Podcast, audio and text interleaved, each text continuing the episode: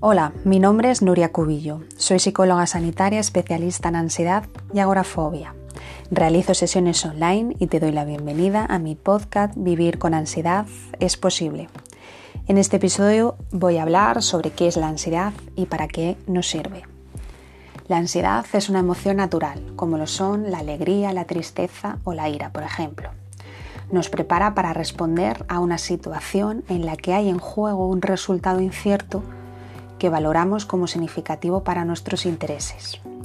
La ansiedad surge en situaciones importantes de nuestra vida, cuando hacemos un examen, una entrevista de trabajo, hablamos delante de un grupo de personas, conocemos a gente nueva, pensamos en un problema que nos afecta, tomamos una decisión importante, vamos a llegar tarde a una reunión o una cita, o pensamos que los demás se van a dar cuenta de que estamos nerviosos o no vamos a dar una buena imagen supone una reacción de alarma ante la posibilidad de obtener un resultado no deseado y comprende respuestas como la preocupación o la inseguridad.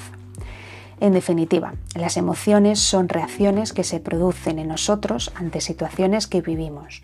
Son reacciones automáticas ante situaciones relevantes para nosotros.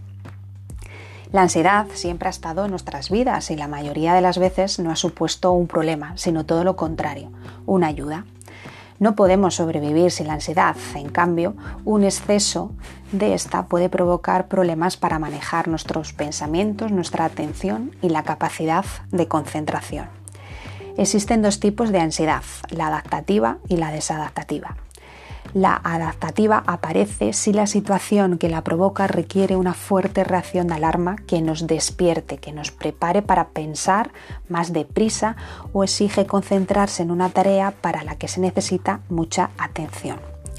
Si la situación requiere recursos energéticos que implican gran activación fisiológica. Aquí ¿A qué me refiero? Pues a que necesitamos tensar más los músculos, bombear más sangre o mandar oxígeno o si la situación requiere una fuerte reacción de alarma que nos prepare para la acción, para tener una conducta más ágil y rápida. La ansiedad adaptativa se activa ante situaciones, lugares o personas que son amenazantes de una manera objetiva, es decir, cualquier persona en esa situación la experimentaría.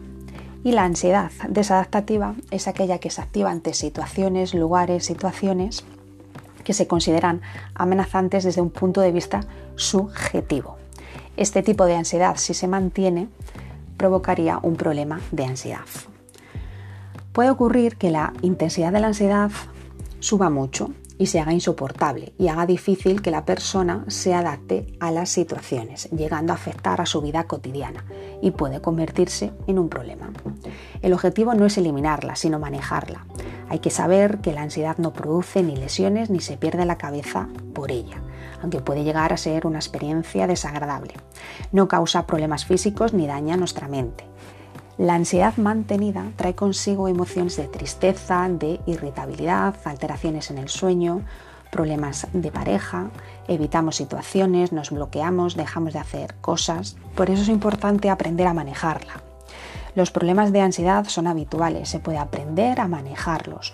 El ser perseverante en el aprendizaje de herramientas útiles para el manejo es fundamental y todo esto se consigue gracias a la psicología cognitivo-conductual.